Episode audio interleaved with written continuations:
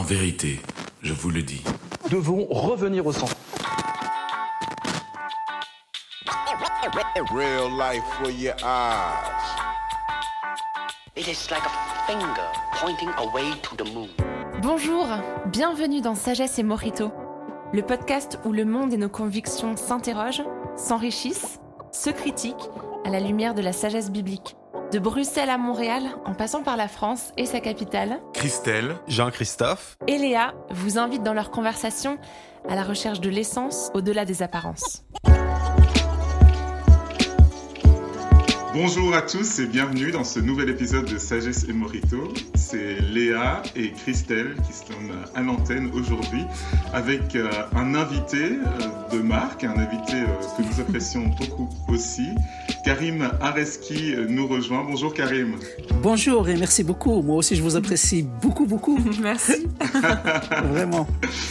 Alors, euh, euh, Karim, tu es euh, théologien chrétien, mais en, même temps, tu es islamologue, et puis tu es aussi une personne qui est engagée dans la société, donc c'est le, connaisseur des phénomènes religieux, et puis quelqu'un qui, est a un engagement que nous recevons aujourd'hui, pour parler en fait de questions qui qui provoque des séismes régulièrement dans la société, c'est la question de, du rôle et des interactions entre religion et politique qui euh, débouchent parfois sur, euh, ben, sur des problèmes. Sur des problèmes.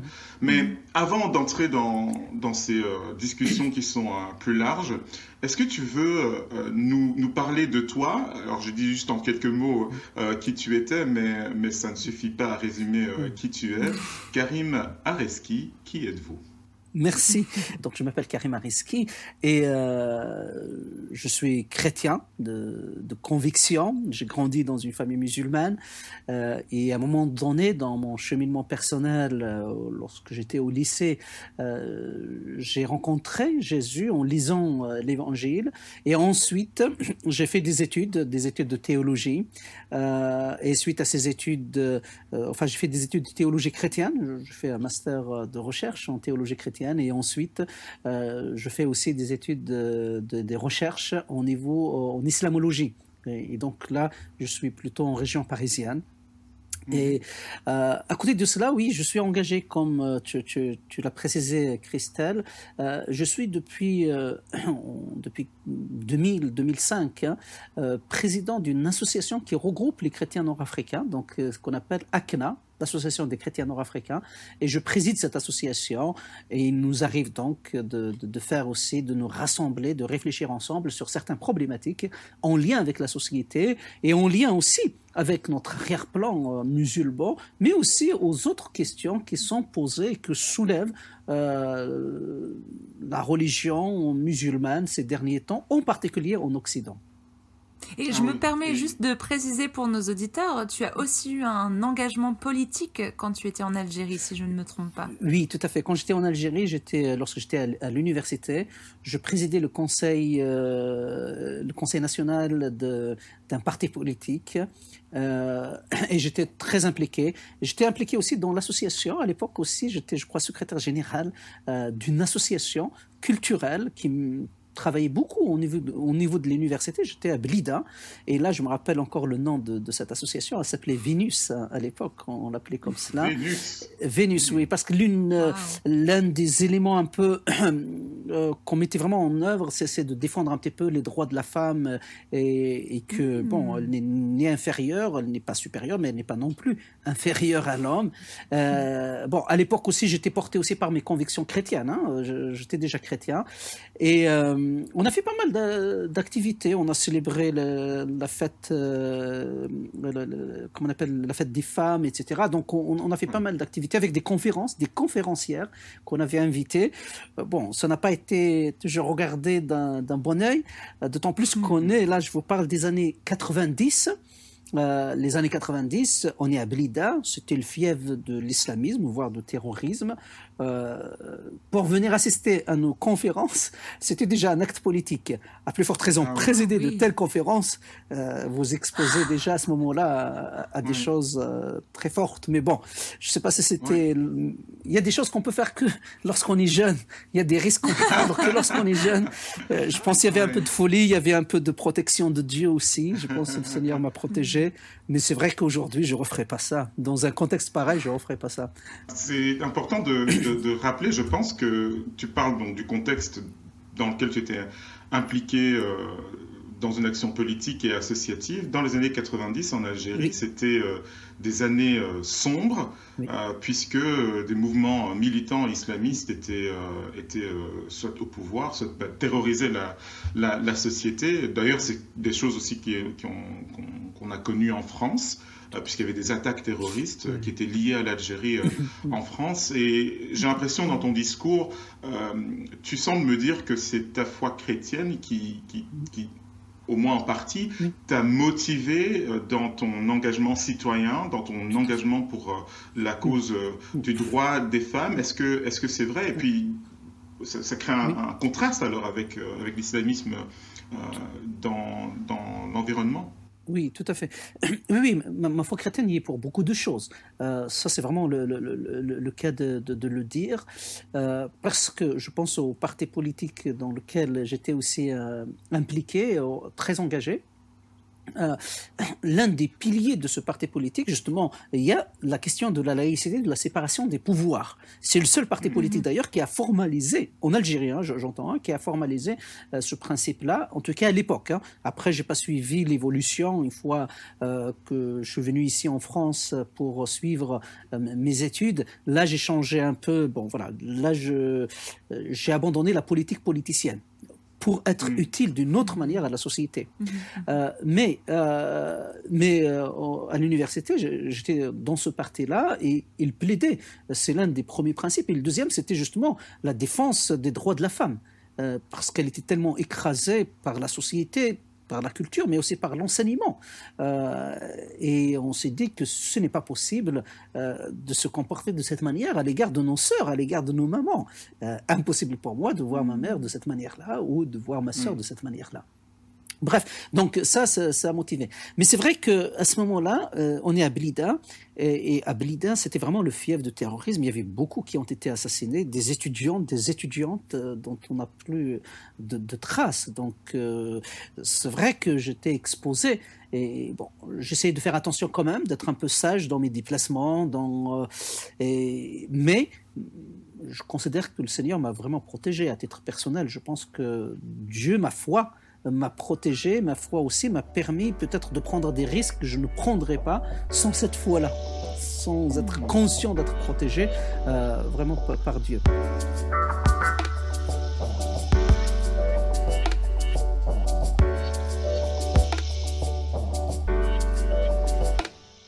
Tu parles de ce qui nous concerne aussi en Europe, en France, en Belgique, etc., avec tous les attentats que nous avons connus au cours de ces de- de- de- de dernières années.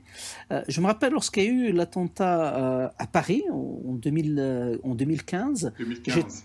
2015, le premier attentat donc à Paris, euh, Charlie Hebdo. hein. donc j'étais, euh, non non pardon, c'est dans, euh, c'est au Bataclan je crois. euh, et j'étais, oui, j'étais dans, euh, j'étais dans mon bureau à Paris dans le 18e et j'avais une réunion avec un collègue, on travaillait, on avait une matinée de travail et à la fin on reçoit un coup de fil, il y a son épouse qui essaie de nous appeler, elle essaie de nous appeler. Euh, à un moment donné, on se rend compte qu'on a eu plein d'appels. Bon, on- il rappelle tout de suite euh, s'il y a pas. Elle dit Est-ce que vous savez ce qui se passe? Est-ce que vous êtes euh, où vous êtes et tout? Bon, on dit On est au bureau. Et, et c'est là qu'on découvre.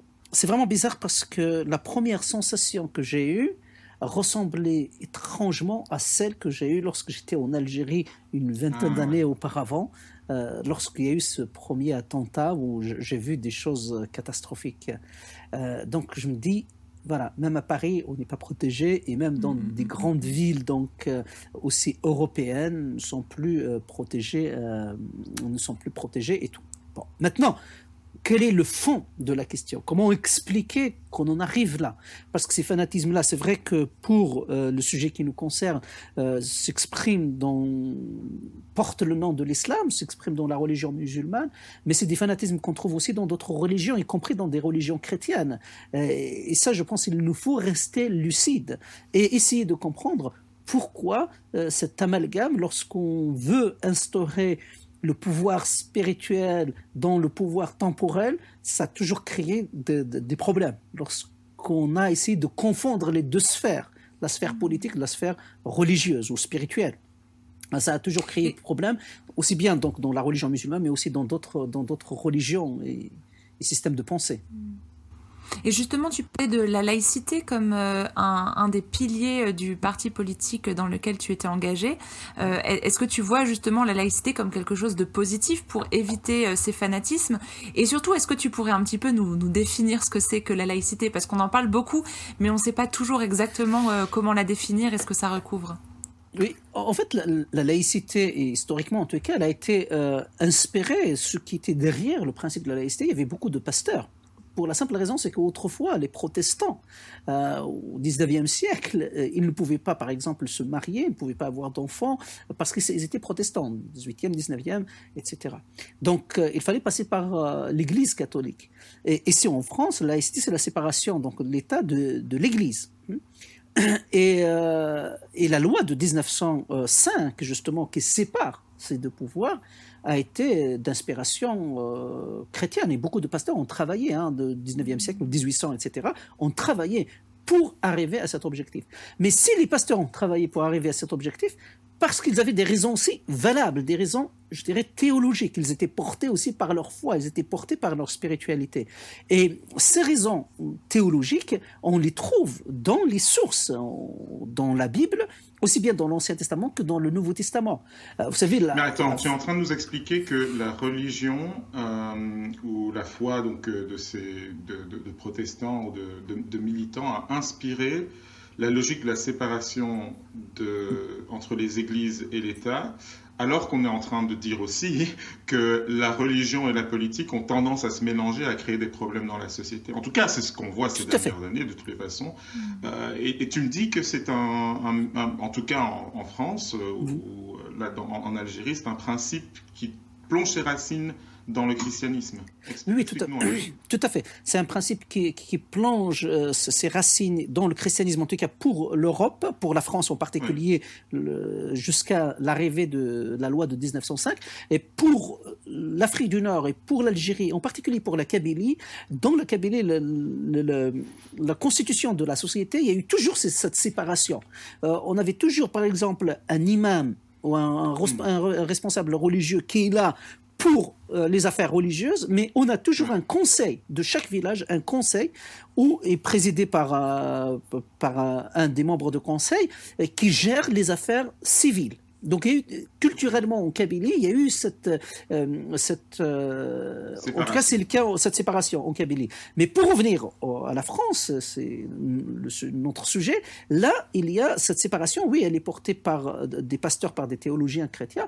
Et, et la raison, c'est que on reprend là tout un enseignement de Jésus qui vient confirmer un autre enseignement qui était déjà donné dans l'Ancien Testament par les prophètes, par Dieu, hein, par les prophètes, et euh, qui est la séparation des pouvoirs.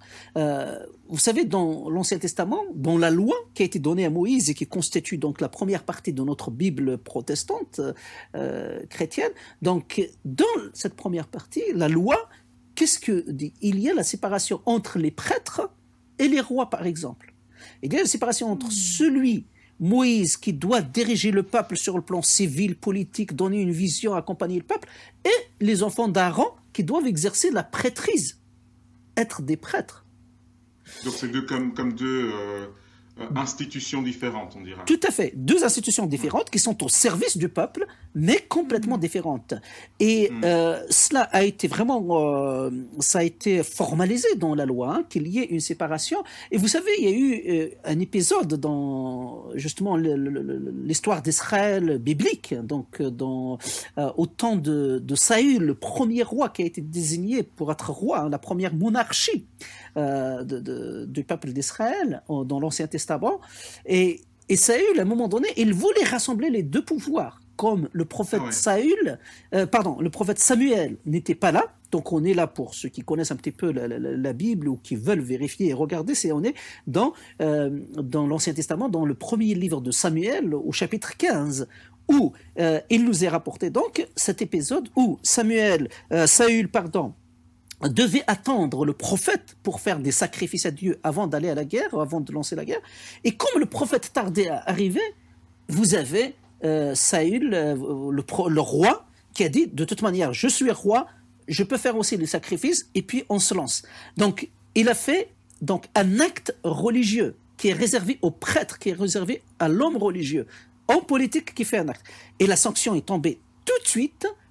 Saül, sa dynastie a été écartée du pouvoir. Et Dieu Ah ouais. a choisi un autre roi, une autre dynastie. Et c'est là qu'on commence avec David.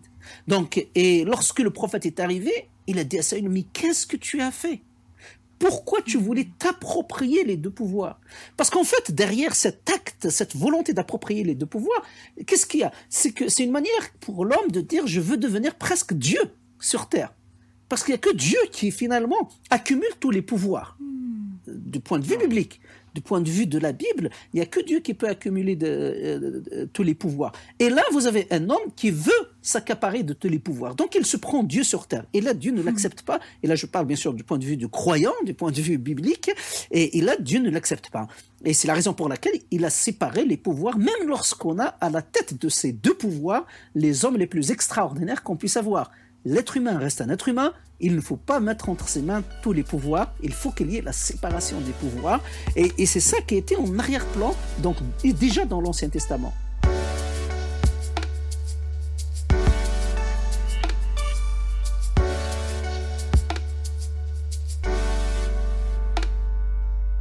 C'est intéressant ce que tu dis, euh, Karim, parce que quelque part, si je comprends bien ce que tu es en train de dire, c'est que derrière ce principe de séparation des pouvoirs, en fait, il y a un message sur la nature humaine. C'est-à-dire que euh, l'être humain est trop fragile, trop euh, euh, faible pour pouvoir euh, assumer trop de pouvoir, et que donc dans la société, le pouvoir doit être séparé, doit être diffusé.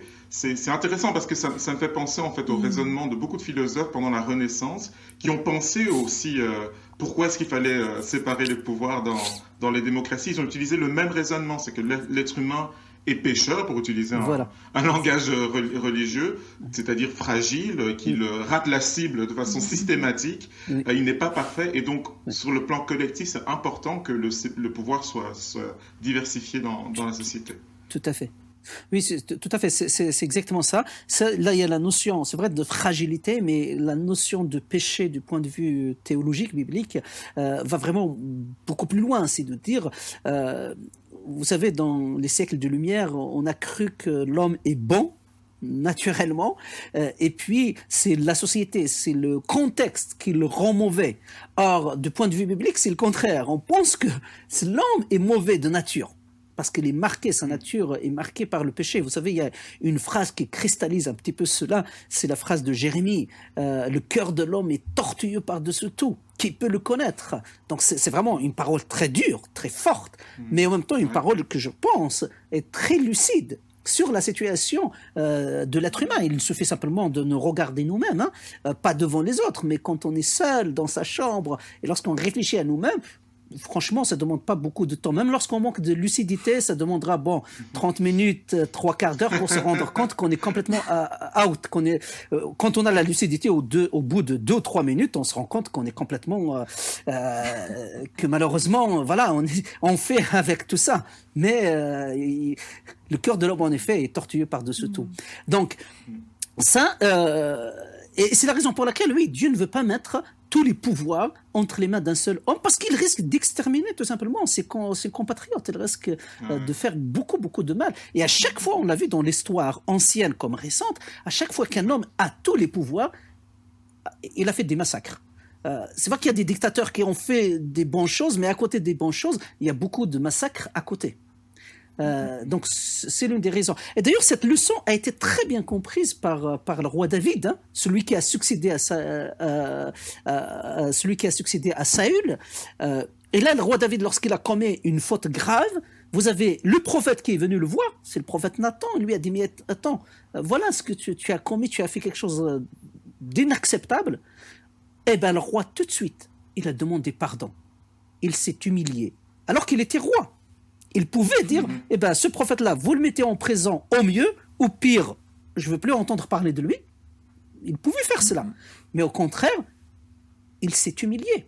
Et, et là, il nous a laissé deux psaumes dans la Bible, qu'on trouve dans, le, dans la Bible, le psaume 32 et le psaume 51, qui sont des magnifiques poésies, en fait. Hein. des poésies, voilà, des textes poétiques qui montrent vraiment ce retour sur soi, cette- cet examen de soi et le fait de se rendre compte, c'est pas parce qu'il est roi qu'il pouvait se permettre de, massacrer voilà, un couple, un jeune couple, de mettre fin à ce jeune couple.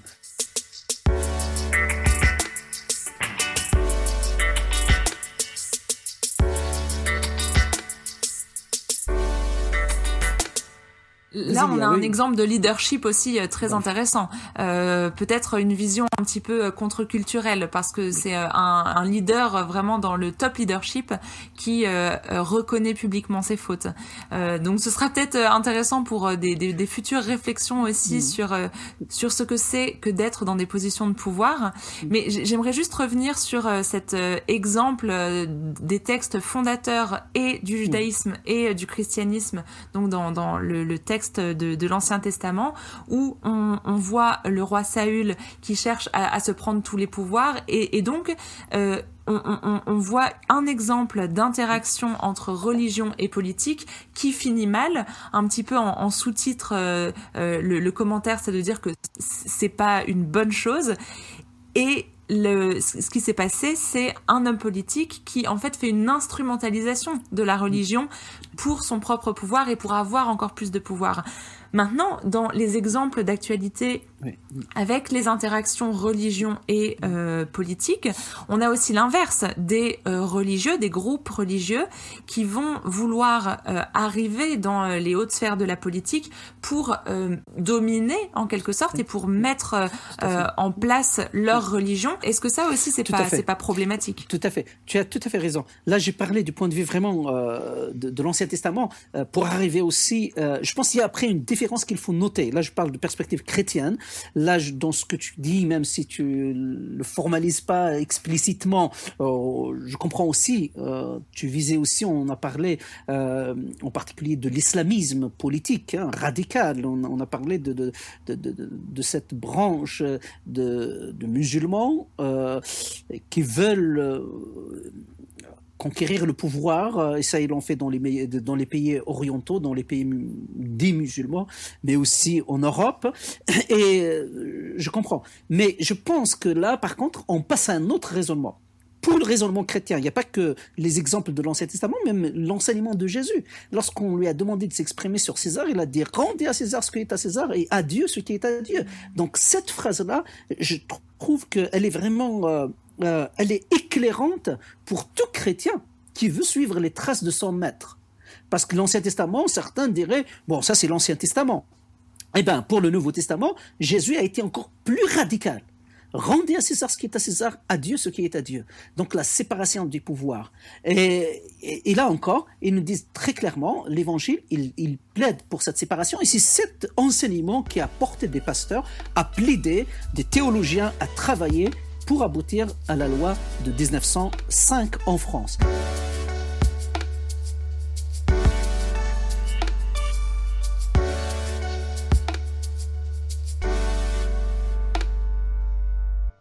Maintenant, il faut savoir que cette séparation des pouvoirs ne se trouve pas dans les textes et dans la tradition musulmane. Quand je dis la tradition, c'est-à-dire les hadiths, hein, ne se trouve pas. Au contraire, la, la religion musulmane propose, prétend proposer un projet de société. Donc, euh, et à l'image de, de, de, de, de, de- de leader euh, Mohammed, donc du prophète Mohammed, qui en même temps, c'est vrai, un chef religieux, il a laissé des textes religieux, la prière, etc. Mais aussi, il était un chef militaire. Il a conduit des batailles militaires. Et puis, il était aussi un chef d'État. Il a négocié des textes, des traités avec euh, les responsables de son temps. Donc, dans la conception, et là, musulmane, et ça, ce n'est pas un scoop, hein, euh, on, on le sait, donc euh, la religion musulmane propose un projet de société complet, aussi bien religieux, politique, éducatif, etc. Donc là, il n'y a pas cette notion de séparation de pouvoir. Et c'est la raison pour laquelle je pense que l'une des difficultés qu'on a, euh, c'est aujourd'hui quand on voit certains mais c'est vraiment c'est des djihadistes, islamistes djihadistes, mais eux, ils ont une lecture aussi particulière qui est loin d'être la lecture de tous les musulmans en Europe, mais cette frange-là, c'est clair, veut atteindre le pouvoir euh, au nom, en se servant de la religion, et une fois atteindre le pouvoir, imposer la religion. Pardon, ils veulent atteindre le pouvoir en se servant, bien sûr, de la religion, mais en se servant de bien d'autres choses. C'est le cas aussi en Belgique, hein, il y a un parti euh, islam, etc. Et c'est d'arriver euh, une fois arrivé au pouvoir, d'imposer euh, le projet de société euh, musulman. Et, c'est ça qui crée un peu des difficultés. C'est pour ça que quand on parle des attentats, les derniers attentats à Nice, euh, quand parfois dans nos sociétés occidentales, en France ou en Belgique ou ailleurs, parfois certains qui ont surtout grandi dans une culture judéo-chrétienne, où cette séparation des pouvoirs quand même a imprégné euh, les pensées et les vies des personnes, et là se retrouver euh, face à un nouveau phénomène euh, avec des intégristes, des islamistes, qui tuent au nom de la religion pour imposer un pouvoir, là ils comprennent absolument rien du tout. Après, l'erreur malheureusement commise souvent à cet égard, c'est le fait de généraliser, de dire parce que puisque dans l'islam il y a ça, donc dans les autres religions c'est pareil toutes les religions sont pareilles. Or, je pense que là, il y a une erreur, il y a une séparation. Ça ne veut pas dire que les chrétiens sont exempts d'erreurs. Euh, on voit encore malheureusement aussi euh, ce qui se passe, y compris aux États-Unis, dans la grande démocratie euh, mondiale. et on voit certains chrétiens, y compris des chrétiens évangéliques, qui sont, qui veulent aussi instaurer le royaume de Dieu sur la terre. Or, Jésus, il dit, mon royaume n'est pas de ce monde. Euh, le royaume de Dieu, c'est à séparer de, du royaume de ce monde. Et euh, donc, malheureusement, parfois, euh, ils ont été plus loin que ce que, au contraire, que de respecter ce que Jésus a enseigné sur la séparation des pouvoirs. Et, j'ajouterai juste une, une, dernière chose, une dernière remarque sur ce point. À chaque fois que je parle de là, non pas de, des mouvances musulmanes qui s'inspirent de la religion musulmane, mais des mouvances chrétiennes qui s'inspirent de la religion chrétienne. Hein. À chaque fois que euh, euh, les chrétiens se sont mêlés avec la politique, euh, c'est toujours les politiques qui l'emportent en fait. C'est à la fin, quand on fait le bilan, quand on fait les on se rend compte que c'est la politique qui s'est servie de la religion et la religion n'a jamais tiré profit de politique. Euh, voilà peut-être la raison pour laquelle Jésus nous a dit de faire attention et de séparer et de séparer les pouvoirs. Euh, et, ça, euh, l'histoire malheureusement nous aide pas. Enfin voilà, nous aide pas. On tire pas les bonnes conclusions de, l'histoire. Autrement, les chrétiens, en particulier ceux qui veulent être fidèles à l'enseignement et à l'exemple de Jésus, devraient faire très très attention à ne pas se servir de la religion, de l'évangile pour la politique. Par contre, après, des chrétiens peuvent être engagés à titre personnel dans la politique. Mm. Ils peuvent porter mm. un projet qui sera magnifique pour la société. Mais au lieu de l'argumenter au nom de l'évangile ou au nom de, de, la foi, mais il faut qu'ils montrent en quoi euh, leur enseignement ou leur proposition pour la société est plus pertinente que la proposition adverse. Mais ça, ils ne peuvent pas dire euh, parce que la Bible le dit. Si tu veux dire la Bible le dit, il faut y aller à l'église pour enseigner cela. Mais c'est n'est pas dans la société. Si tu veux faire de la politique, mais c'est très bien. Moi, j'admire beaucoup des chrétiens. Moi, j'étais pas capable. C'est pour ça que j'ai quitté la politique et je me suis concentré sur la théologie. Parce que j'étais pas capable. Mais j'admire beaucoup les chrétiens qui sont engagés, qui, sont fidèles euh, à l'enseignement et à l'exemple de Jésus et engagés dans la politique parce qu'ils font un travail extraordinaire. Mais pour réussir, il y a vraiment cette exigence de faire, euh, de, faire la conversion, de dire si tu dis tu ne tueras point, ça c'est la Bible qui le dit. À l'église, oui, tu dis tu ne tueras point, c'est écrit. Mais dans la société, il faut montrer pourquoi ne pas tuer. En quoi c'est pertinent de ne pas tuer que de tuer les gens. Oui, donc, en fait, il faut développer un langage que tout le monde puisse comprendre et, et ça peut s'entendre dans une société bah, qui est pluraliste. En fait, tout le monde n'est pas ni musulman, ni chrétien, ni même athée, euh, euh, ni quoi que ce soit. Donc, il faut, il faut arriver en fait à dialoguer dans une, une, société qui est pluraliste. Euh, je pense que c'est intéressant aussi et important de souligner ce que tu as dit tout à l'heure en fait, qui est que quand on parle de, de, l'islam, c'est une frange particulière qui semble ne pas être satisfaite juste d'avoir euh, comme tous les musulmans, en tout cas dans les nations euh, euh, occidentales comme en France ou en, Belgique, d'avoir la liberté religieuse, la liberté d'être musulman, de pratiquer leur religion, mais veulent aller plus loin et, réclament une forme de domination sur, sur la société.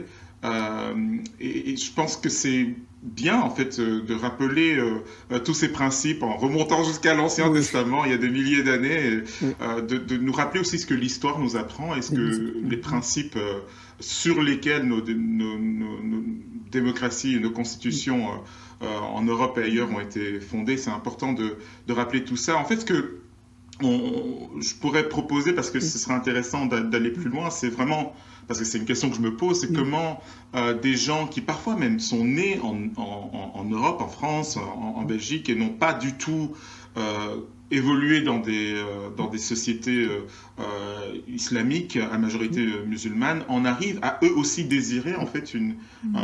le, pouvoir de, de, leur religion sur, sur la société. On pourra en, discuter sur, sur YouTube dans, dans une, une capsule annexe. mais, mais je pense que c'est une conversation vraiment intéressante juste un début de conversation autour de la question de, séparation euh, des pouvoirs, euh, de relations entre religion et politique, très très éclairante. Merci beaucoup euh, Karim pour Merci à vous pour l'invitation. Merci à vous pour l'invitation. Et, pour vous qui nous écoutez, chères auditrices et chers auditeurs, rendez-vous sur imagodei.fr où ces questions sont encore plus discutées. je pense à un épisode ancien de CGC Morito, où on a discuté plus spécifiquement de la question de la radicalisation. Sur imagodei.fr aussi, il y a une, mini-série d'articles où euh, euh, on a invité la réflexion d'une musulmane euh, qui s'appelle Yusra et qui est politologue à, Bruxelles pour donner sa perspective sur, sur la question de, religion, de diversité religieuse et, et l'islam dans la société. Donc beaucoup de ressources disponibles pour vous. N'hésitez pas à les partager autour de vous et la conversation n'est pas finie. Interagissez, commentez sur, YouTube et ailleurs sur les plateformes de réseaux sociaux. Et à bientôt pour un autre épisode de Sagesse et Mojito.